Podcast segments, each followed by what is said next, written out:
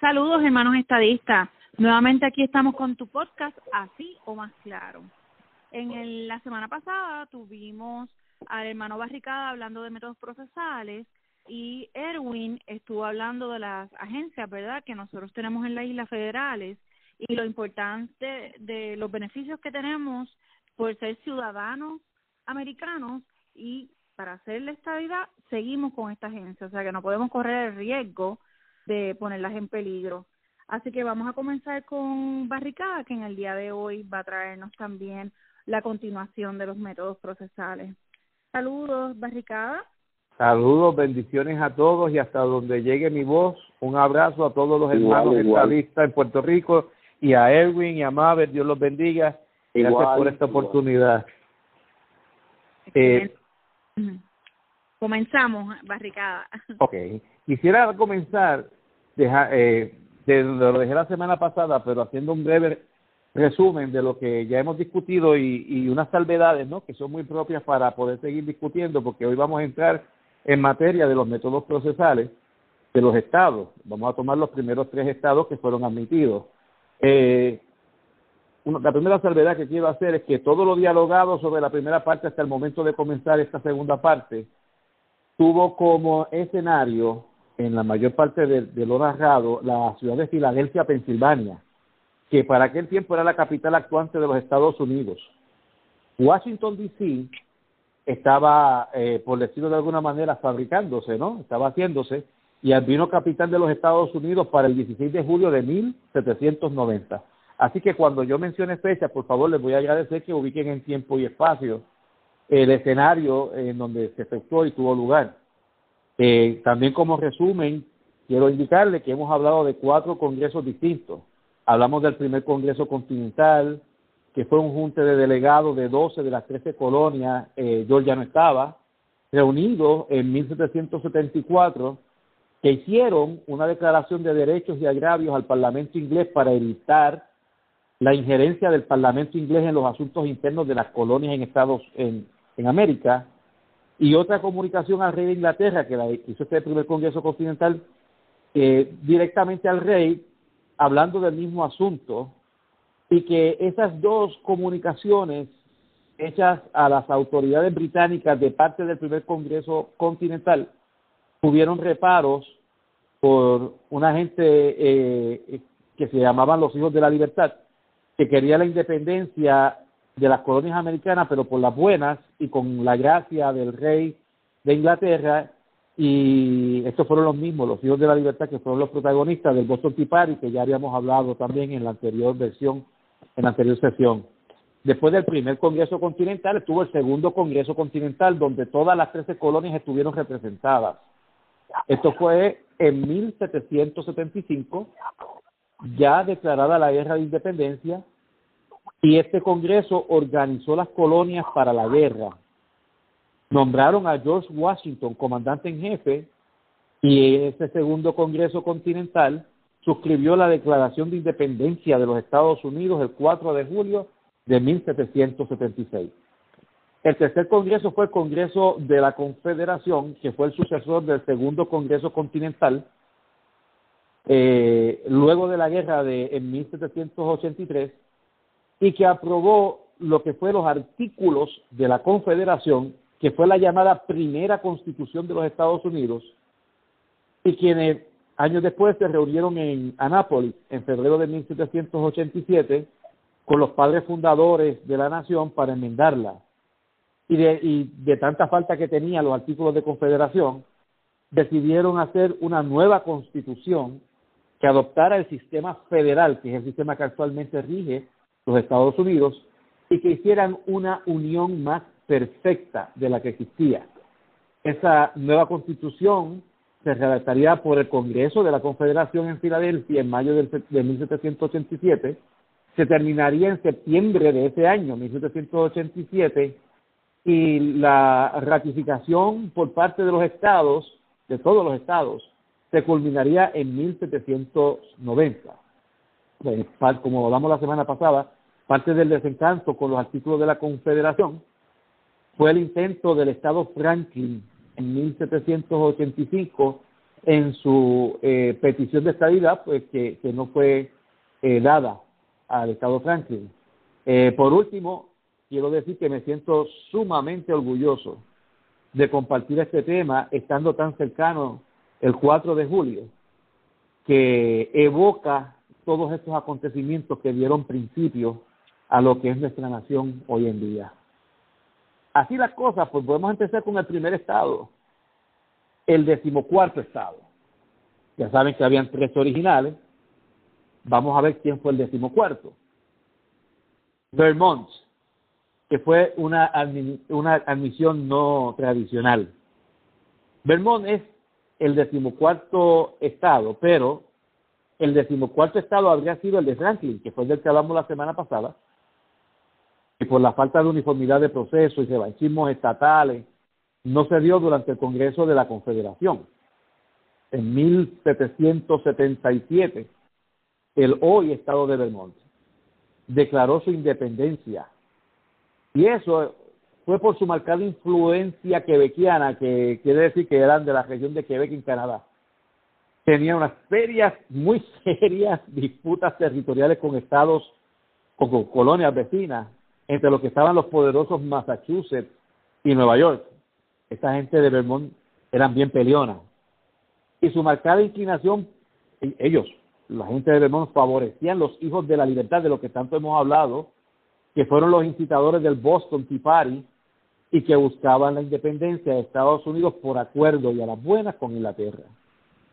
No obstante, Vermont tenía la simpatía del entonces Segundo Congreso Continental, ya que sus tropas, las de Vermont, combatieron en la guerra de independencia en contra de Inglaterra. Los malos y huraños vecinos de Vermont, como se le conocen, pudieron estar entre los estados originales. En vez de 13, hubieran sido 14. No obstante, decidieron convertirse en el decimocuarto estado una vez aprobada la Constitución y ratificada por cada estado en 1790 y resuelto los problemas con sus estados vecinos, se convenció una convención, oigan bien, convención constituyente en Bennington, que era la capital para ese tiempo. Eh, vuelvo y repito, recuerden que ellos eran repúblicas, y votaron por aceptar la constitución de los Estados Unidos, la recientemente aprobada, la oficial, no los artículos de confederación, la, constitución oficial que se terminó de ratificar en 1790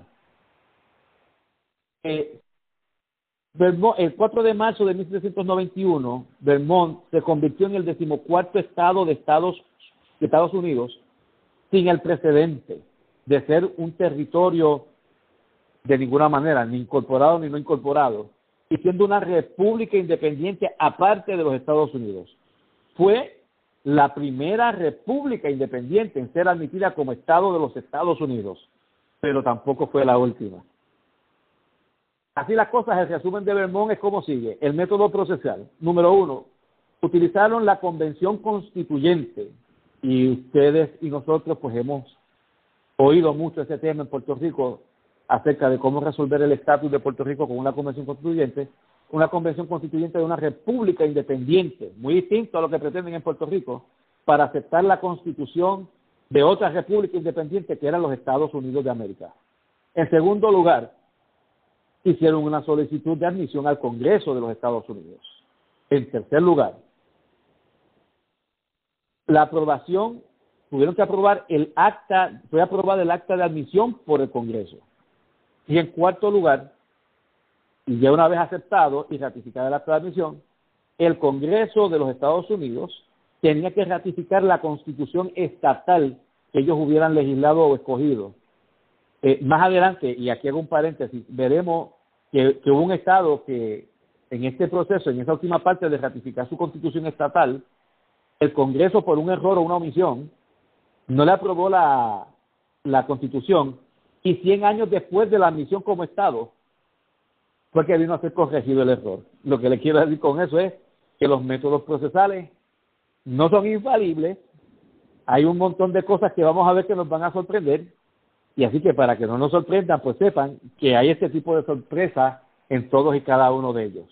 La historia de Vermont es más larga, eh, entiendo que he dado lo básico y vamos con la segunda, con el segundo estado entró que vendría a ser el decimoquinto, pero no lo es. Vamos a ver. Kentucky, me refiero a Kentucky como el territorio no querido.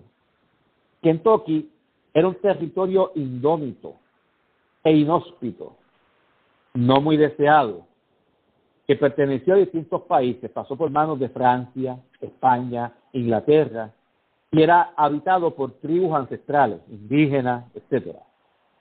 En 1774 se hizo el primer asentamiento colonial. A más colonos había, más muertes se registraban de ellos a manos de las tribus que habitaban ese territorio.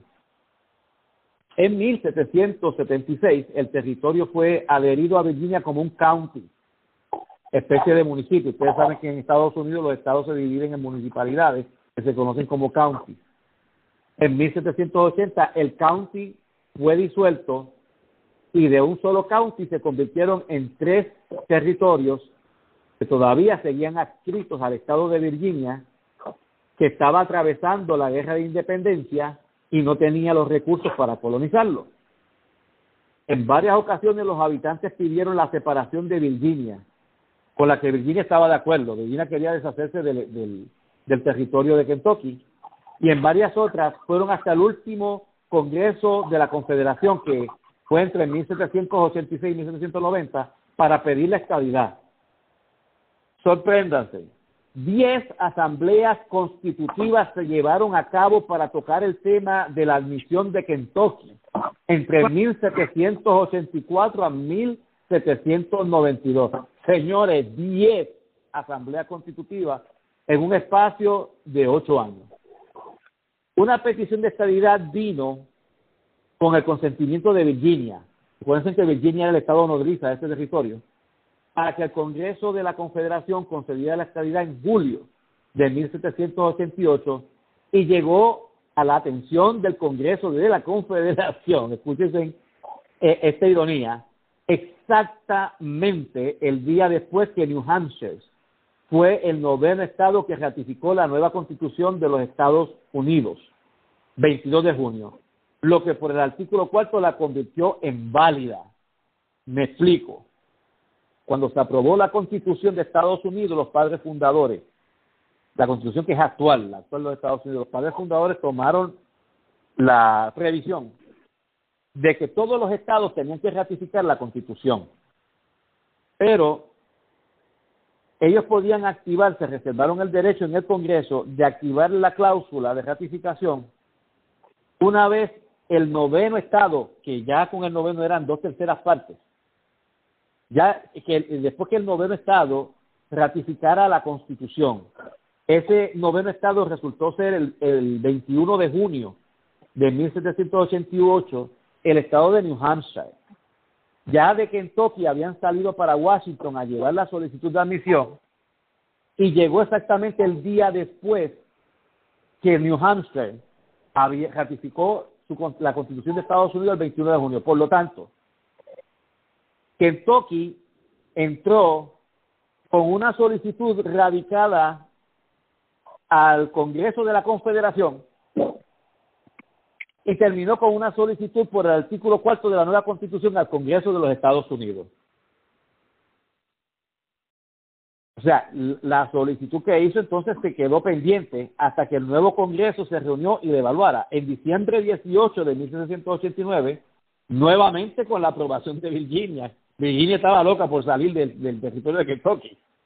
Se radicaron ante el nuevo Congreso, el Congreso de eh, el Congreso de, la actual Constitución, el Congreso que usted y yo conocemos, la petición de estabilidad que fue aprobada el 4 de febrero de 1791. Se aprobó, se aprobó esa entrada dos semanas antes de que el Congreso aprobara la petición de estabilidad de Vermont.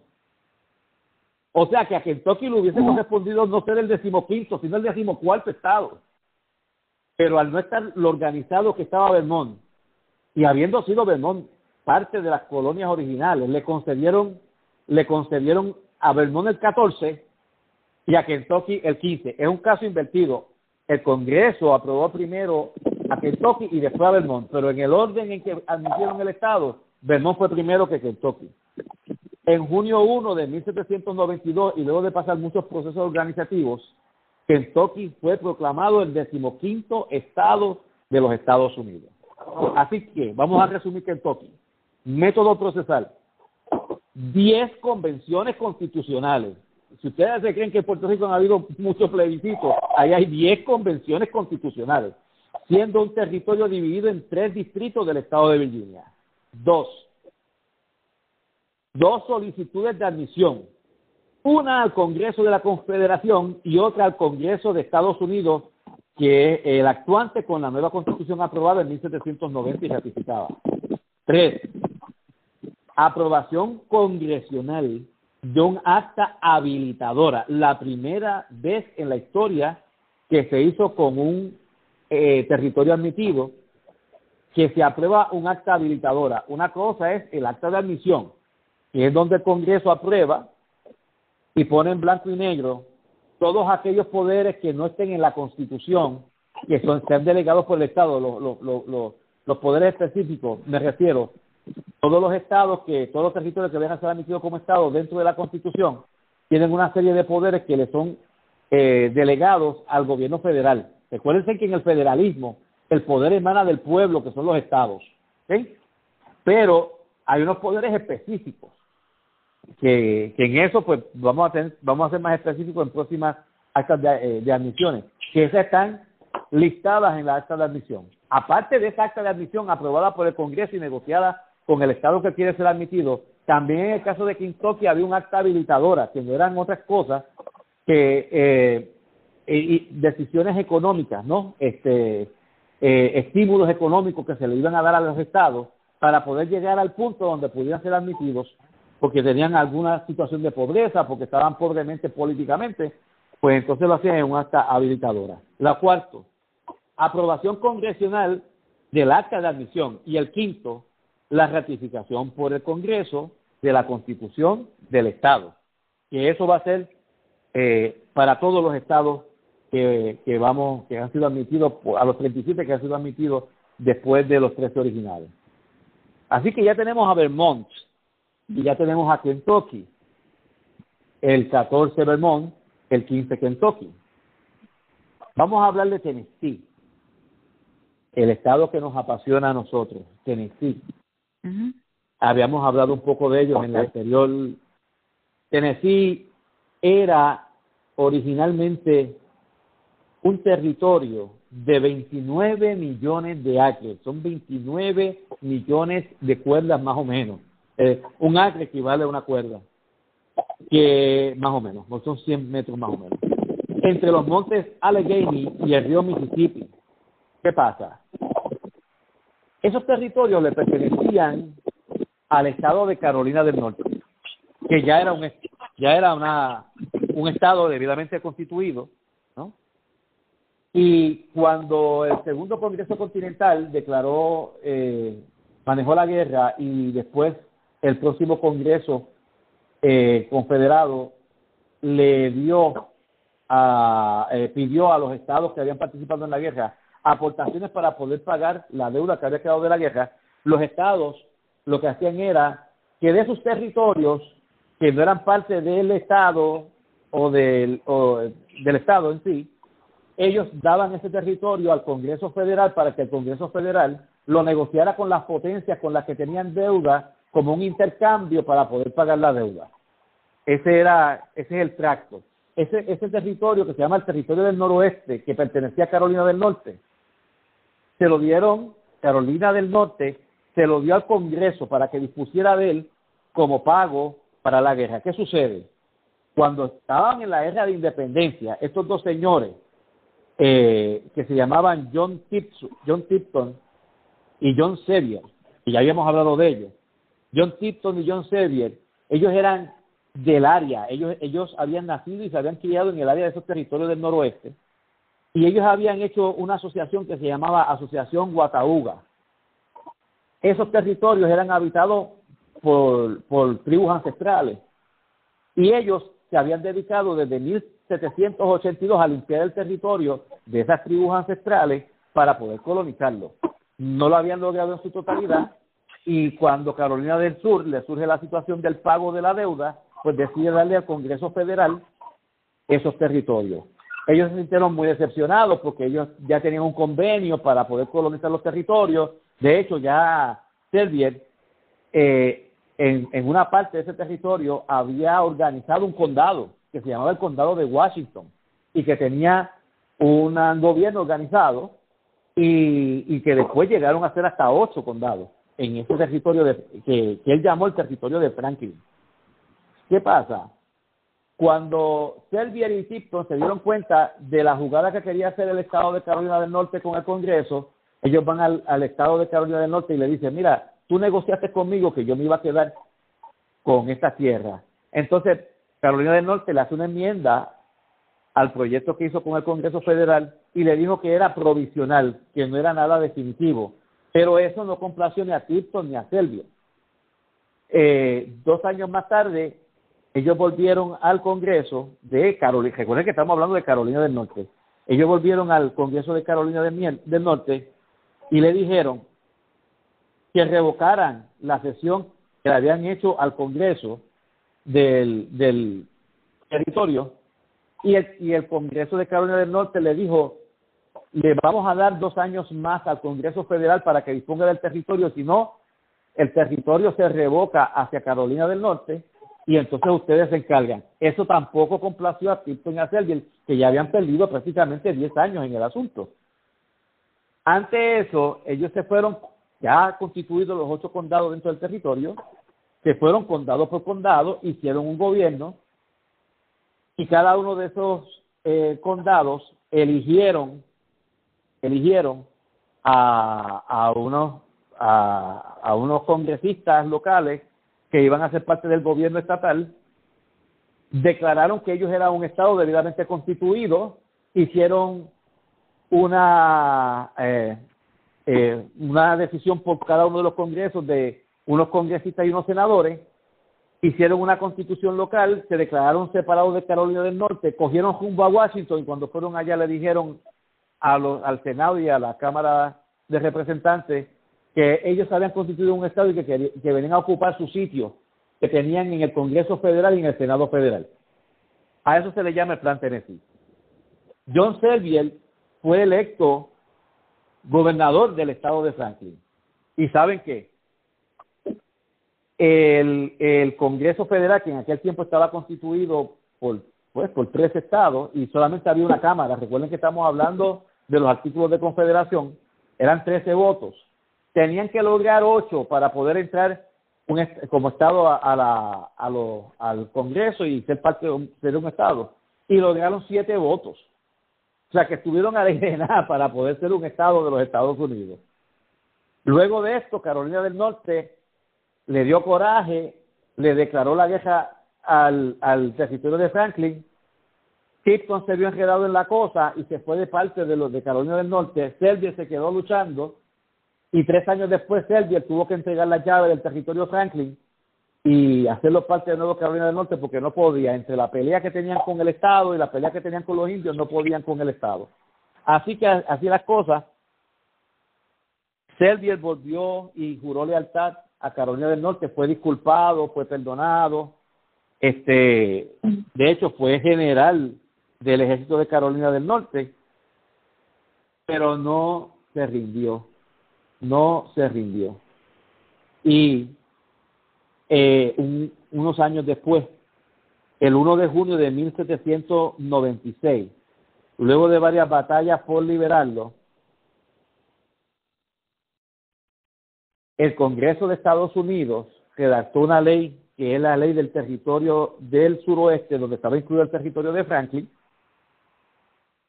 y decía en esa ley que ellos eran tenían posibilidad de convertirse en Estado. Servier la invocó volvieron a organizarse como hicieron la primera vez, lo nombraron gobernador, nombraron dos senadores, nombraron cuatro representantes, se encaminaron a Washington como hicieron la primera vez, y esta vez sí dio resultado.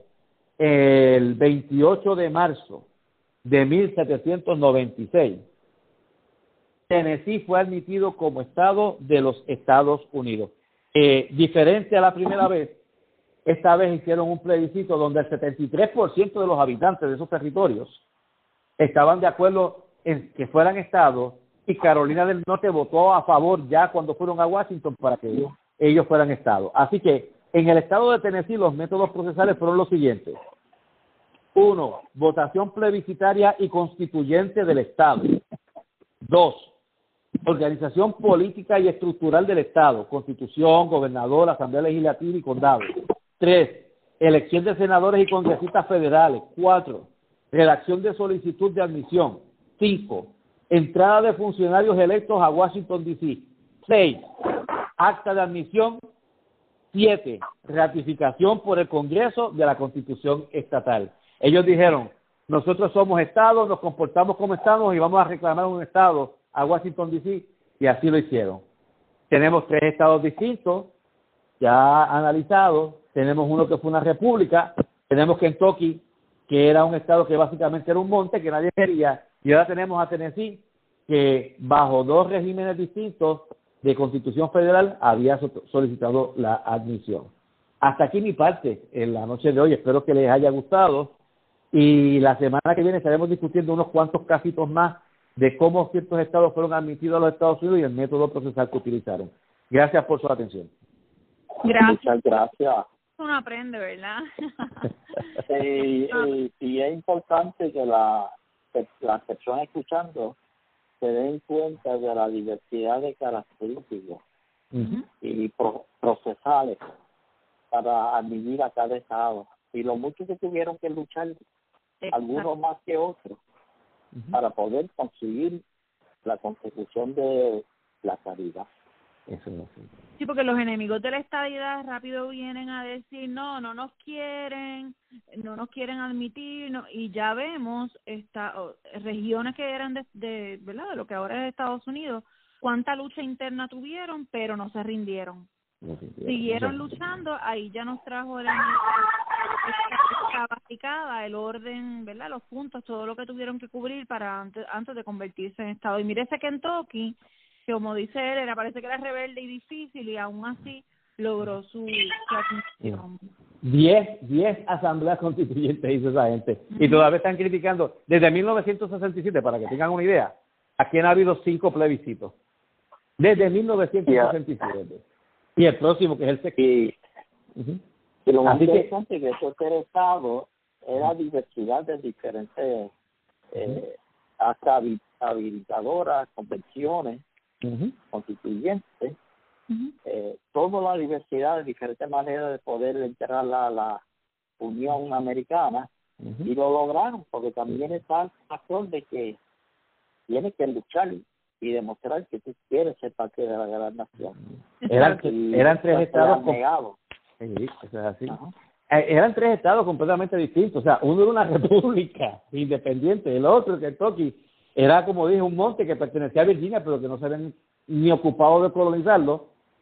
Y, y el otro eran unos territorios que el Estado que los tenía se los regaló al Congreso Federal. O sea, que, que como que dicen, nosotros no queríamos ser ajenos para nada y se los regalaron y miren, salieron tres estados. Tres estados con, y vuelvo y recalco, diversidad cultural y, y porque por ejemplo en Vermont se hablaba eh, francés y todavía, o sea, se habla un francés quebeciano. Este, al, al sur, en Virginia estaban los indios y en Kentucky también estaban los indios. Y la diversidad económica. Sí, Vermont, Vermont era un estado prácticamente industrializado y económicamente viable. Los demás no, ni Tennessee ni Kentucky.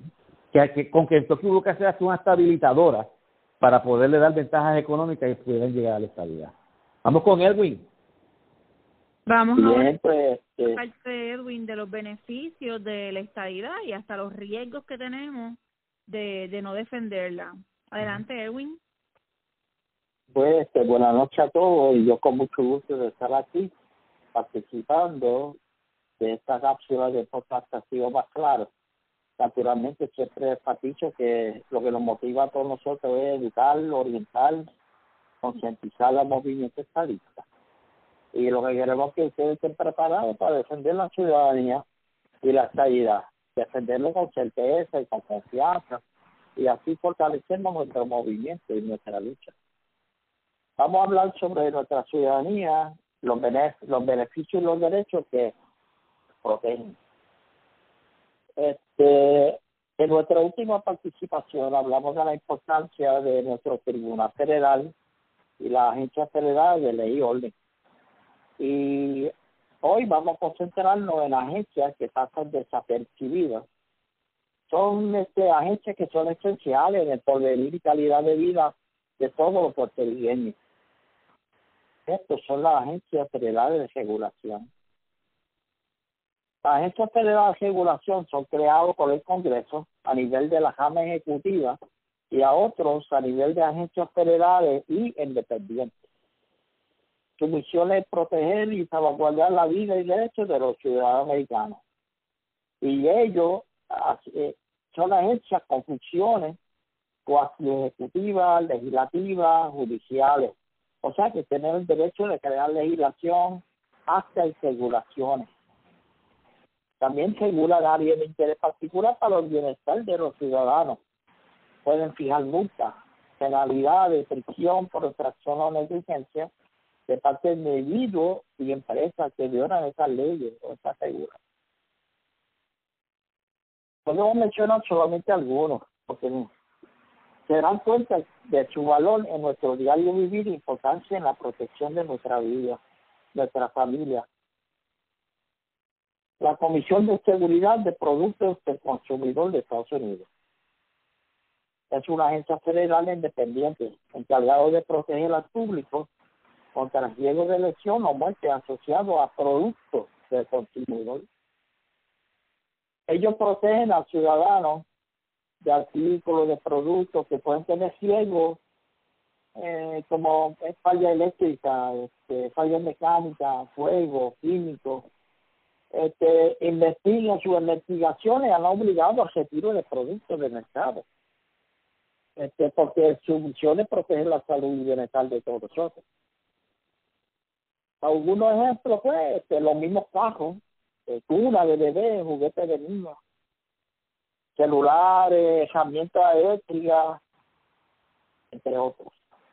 Un ejemplo que te puedo dar, este, en caso de un año específico tenía tendencia a calentarse mucho y coger fuego.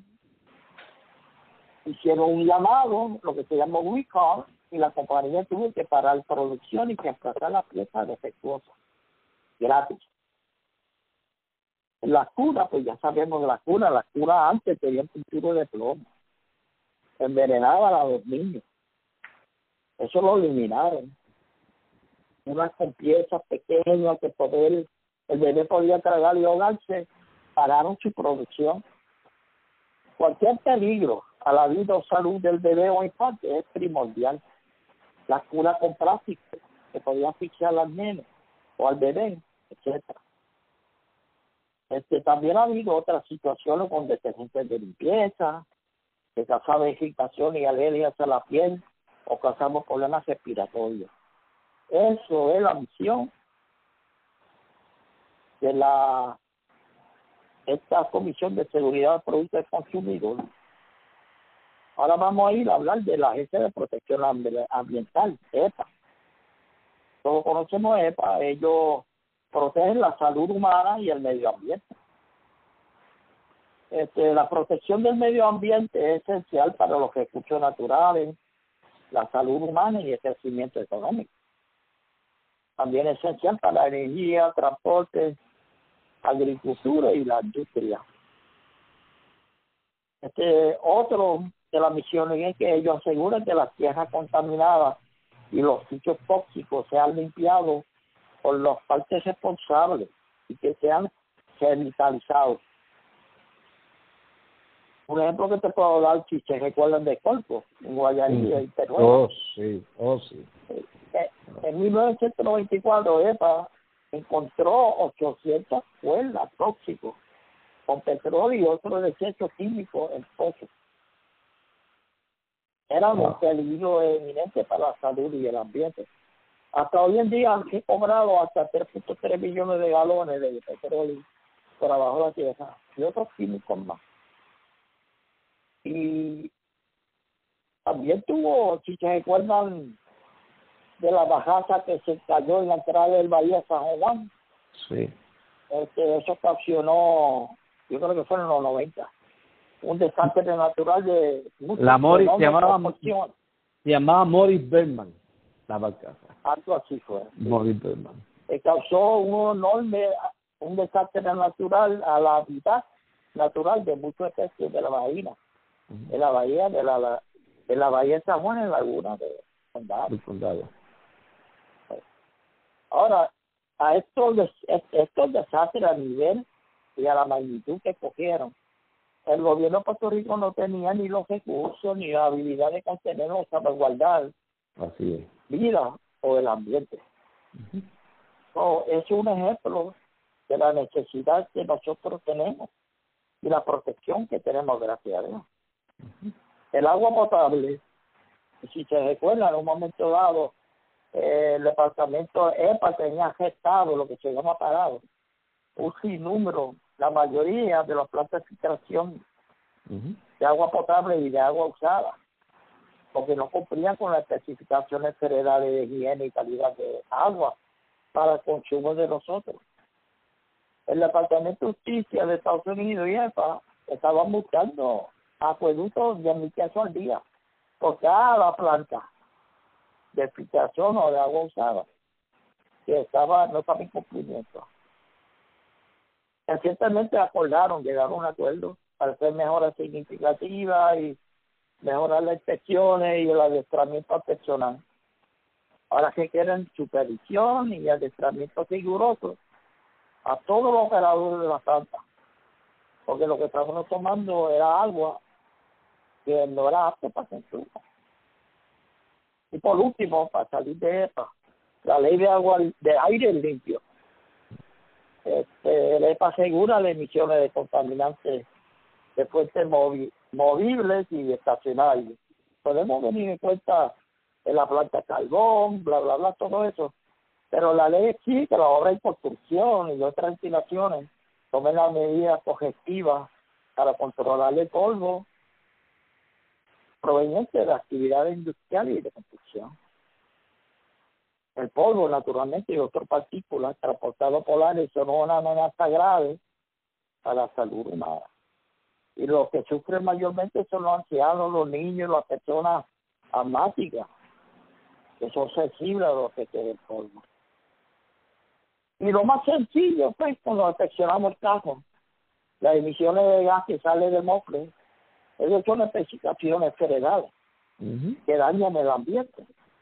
Y cualquier vehículo de motor tiene que tener una certificación de la EFA que cumple con la estándares de emisiones federales. Vamos para otro que está importante, la Administración de Alimentos y Medicamentos, la FDA. Es una división realmente del Departamento de Salud y de Servicios Sociales de Estados Unidos. Son responsables por la regulación del alimento. O sea, que ellos regulan la calidad del alimento tanto para personas, para animales. También regulan los medicamentos que nosotros consumimos como humanos y a los veterinarios, porque nuestros queridos mascotas también necesitan protección. También regulan los cosméticos y a los aparatos médicos. Y podemos seguir por ahí para abajo, porque ellos hacen muchas cosas. Tienen tres divisiones importantes que yo creo que yo debo dar. El Centro de Seguridad de Alimentos y Nutrición aplicada. Aquí lo que hacen es que verifican el contenido nutricional de nuestros alimentos y establecen requisitos y regulaciones en su preservación al aire libre, en refrigeración y en congelación. ¿Cuánto tiempo podemos mantener estos alimentos en su estado y que sea apto para consumo. Este, otro es los centros de investigación de evaluación de medicamentos. Este, ahí evalúan y regulan la multitud de productos medicinales de una manera tal que asegura la seguridad de los consumidores y la efectividad de los medicamentos comercializados. y el más importante, el Centro de Evaluación Biológica e Investigación. Aquí ellos son responsables de asegurar productos sanguíneos, vacunas y últimamente tratamientos con células madre y terapia genética. Ahora mismo están de lleno buscando vacunas y desarrollando terapia para COVID-19. La importancia del FDA no se puede descartar. La Administración de Seguridad y Salud Ocupacional, o sea, todos nosotros lo conocemos como este, ellos son las agencias las que aseguran la seguridad y salud de los trabajadores. Ellos establecen y hacen cumplir normas y las regulaciones generales. Ellos también regulan y están monitoreando al patrón que siempre con los derechos de los trabajadores. Garantizan ofrecimientos de adiestramiento y educación, crean asociaciones o uniones motivados por un mejoramiento continuo en la seguridad y salud en el lugar de trabajo.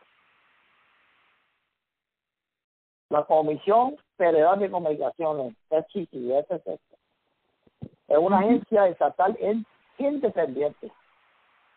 Naturalmente, su responsabilidad en la regulación, incluyendo la censura de telecomunicaciones interestatales y internacionales, los radios, televisión, redes inalámbricos, teléfonos, satélites y cables. Cuando digo censura, es este, cuando tú tienes este, un radio, una estación que está fuera de la ley o de los parámetros que están establecidos, lo que es a lenguaje, vocabulario, o tratan de eh, atacarlo, levantar este grupo de fuerza para derrotar al gobierno, pues ahí censuran. ¿eh? También otorgan licencias a estaciones de transmisiones, transmisores de radio y televisión, asignan frecuencia de radio y velan por el cumplimiento de la reglas creado para garantizar que las tarifas de los servicios postables sean prudentes y razonables. Esto es importante, que llamamos, se llama la Comisión para Igualdad en el Empleo ellos administran y protegen a los ciudadanos americanos concernientes a los derechos de empleo. Ya tú sabes los estatutos que prohíben la discriminación en el empleo en base a raza, sexo, color, religión, nacionalidad de origen, edad, incapacidad o información genética. Son responsables por la protección y cumplimiento de nuestros derechos civiles, concernientes al empleo, naturalmente. La igualdad de la ley de igualdad de tasa salarial, la ley contra la discriminación por edad, la ley sobre personas incapacitadas y la ley Lilly Ledbetter para un salario justo. Estos son casos donde una muchacha llevó a la corte al gobierno porque pagaban mejor al varón que a la, la fémina por el mismo trabajo que estaban haciendo. Y ha llegado el caso. Y tenemos la ley contra la ley de discriminación con información genética, conocida como GINA. Mucha gente no conoce esa. Esa es, si tú tienes una condición genética de enfermedad, no se puede divulgar ni se puede discriminar contra el tipo de eso. Muchas veces ellos llaman a los seguros médicos, las compañías, y si ven que tú estás indispuesto o susceptible y tú el servicio, pues no te dan trabajo, eso no se puede permitir. Vamos ahora a la Cooperación Federal de Depósitos Asegurados, FDIC, como dijo nuestro compañero Este, ellos regulan la banca con los millones de otros que no pude hablar hoy, regulan la banca las funciones de la banca, la compra y protege al cliente y su arrojo. Lo que quiere decir que es una agencia que fue creada para promover la estabilidad y la confianza pública en el sistema bancario nacional. El FDIC ha facilitado a los clientes de bancos el acceso inmediato a su depósito, asegurado siempre que un banco o asociación de ahorros, si se ha ido la quiebra, ese cliente nunca pierde el dinero que tenga en la cuenta.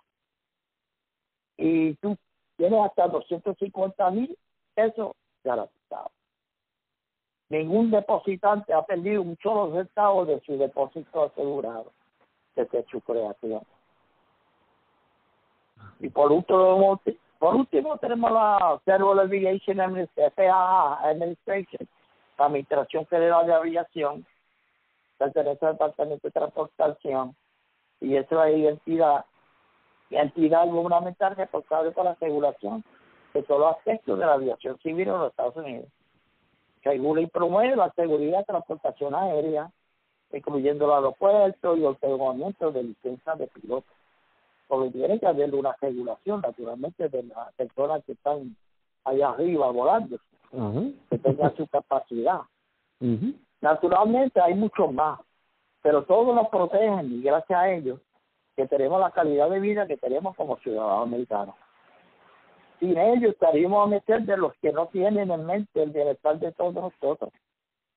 Por ser ciudadanos americanos, tenemos estas protecciones. ¿Qué haríamos sin ellos?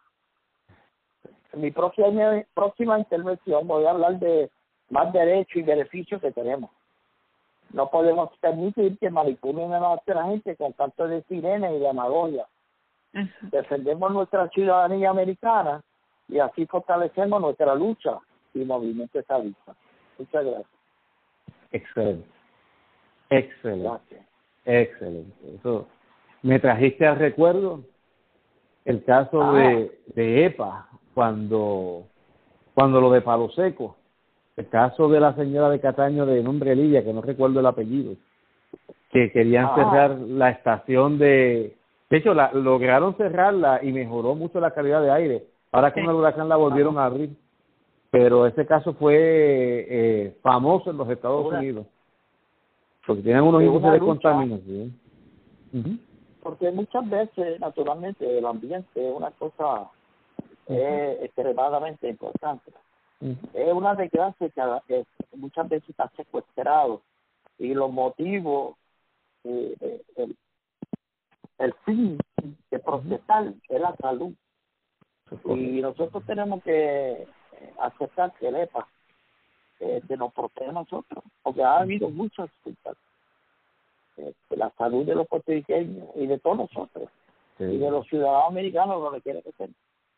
EPA tiene lo que se llama el Superfund, que es una, una, un fondo donde ellos cogen los casos más críticos, por ejemplo, eh, eso recuerdo así someramente, ¿no? que, que lo crearon cuando el asunto aquel de Exxon Valdez en Alaska, que, la vida marina de, de aquello de, de Alaska se vio eh, eh, en riesgo por la cuestión del, del tanquero Exxon Valdez y ahí crearon con varias instancias en Puerto Rico de sitios que están contaminados. Entiendo que incluso ese que mencionaste de la Colco también estaban bajo lo bajo la bajo los superfonds de la EPA. Eso ha sido muy necesario y, y, para orgullo de nosotros, muchos puertorriqueños, muchos puertorriqueños han estado en esa agencia federal trabajando y han, se han destacado en la lucha por el ambiente. muchos puertorriqueños. Si te recuerdas de, de la ciudad cristiana, ah, sí. sí. Pero eso fue una empresa privada. Lo del Coco era gobierno porque Coco era era del gobierno. Parte del gobierno de esa, esa. Y mira el daño que le hicimos. Y lo dejamos abandonado y ellos tuvieron que venir a proteger el medio ambiente y la salud de los pacientes. No sé si es EPA, pero hay un monitor, eh, el gobierno federal nombró un monitor de sequía en Puerto Rico, que ahora con la situación de la sequía y de los racionamientos que están surgiendo, ¿no? Por, por, la escasez de agua, está funcionando y ese monitor es pagado por una agencia federal, no sé si es EPA, pero eh, eh, no me extrañaría que fueran ellos también, el monitor de la sequía. Hay un monitor, de hecho, empezaron eh, con los acuíferos del sur, que, se estaban secando y estuvieron racionando un montón de tiempo. No, esto es apasionante, o sea, el, el, lo bueno que tiene todas esas agencias federales es que tienen un ámbito de acción que inciden en cada cosa de nuestra vida cotidiana y nosotros como que no nos damos cuenta. O sea, cuando tú entras al banco y, y ves que, por ejemplo, tus depósitos están garantizados hasta cierta cantidad por el FDIC, o sea, mucha gente se pregunta qué es el, qué es el FDIC y es una corporación federal que te asegura, es una compañía de seguro que te asegura tus depósitos en los bancos y regula a, la, a los bancos que la tienen. Hay gente que no sabe cómo operan estas cosas. Y la Comisión de Seguridad de Productos, eso oh. incide directamente en la calidad de vida. Sí. Porque tú compras algo, un ejemplo, una cosa tan sencilla como un cosmético, que si no está asegurado y la, mujer se lo pone en la cara le puede coger un hacho. Sí. Y cualquier otra cosa que le puede secar la salud. Son cosas que después compramos y, y ya, no pensamos. Porque nosotros no tenemos, no que no tenemos la capacidad, no tenemos los recursos para una agencia tan grande que, necesita millones de pesos para poder funcionar. Sí, nosotros, nosotros damos las cosas por buenas. O sea, la cosa llegó al estante de la farmacia porque pues la hicieron y la pusieron allí. No, la gente no sabe el montón de regulaciones federales para protegernos a nosotros, por los cuales tiene que pasar ese producto para que llegue al estante en la farmacia. O sea, y todo... Sí, es como la ley del cabotaje, hay unos que están a favor o en contra, o lo que sea. Pero son barcos que entran opuestos, no pueden entrar con comida que está con la fecha de expiración este, Eso Son cosas que, you know, este, eh, pero es bueno hablar de esto porque hay mucho más. Yo no puedo, naturalmente, no tenemos, pero abrir los ojos. Sí, eh, eh, el, el, ámbito de lo que nos protegen todas las agencias federales es amplio, está en cada cosa de nuestra vida y muchas veces nosotros no entendemos cuán profundos y necesarios son que ellos entren a esas cosas. Y eso que estamos hablando de agencias federales, no estamos hablando de los derechos de propiedad por las constituciones y de la Carta de Derechos que nosotros tenemos, y otras cosas más. Este, so ya yo voy girando para, a esa área. Pero hay sin número de agencias federales que están presentes, nos protegen. Y gracias a Dios que como ciudadanos americanos. Ah, nos protegen y están Bueno, yo quiero, quiero, moción de privilegio, quiero desearle a ustedes dos y a todos los que nos están escuchando un feliz 4 de julio.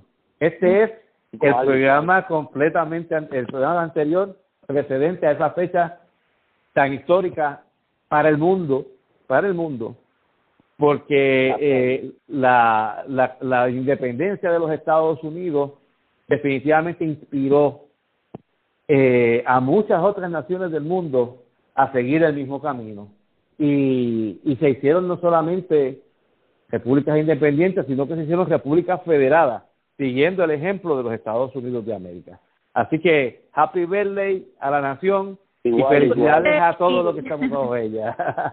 Excelente, claro que sí. Eh, antes de finalizar el podcast, quiero recordarle que nuestro próximo podcast vamos a estar discutiendo los métodos de la descolonización. Vamos a tener de invitado al profesor eh, Michael González de la Universidad de Puerto Rico, él es sociólogo y va a estar con nosotros tocando este tema.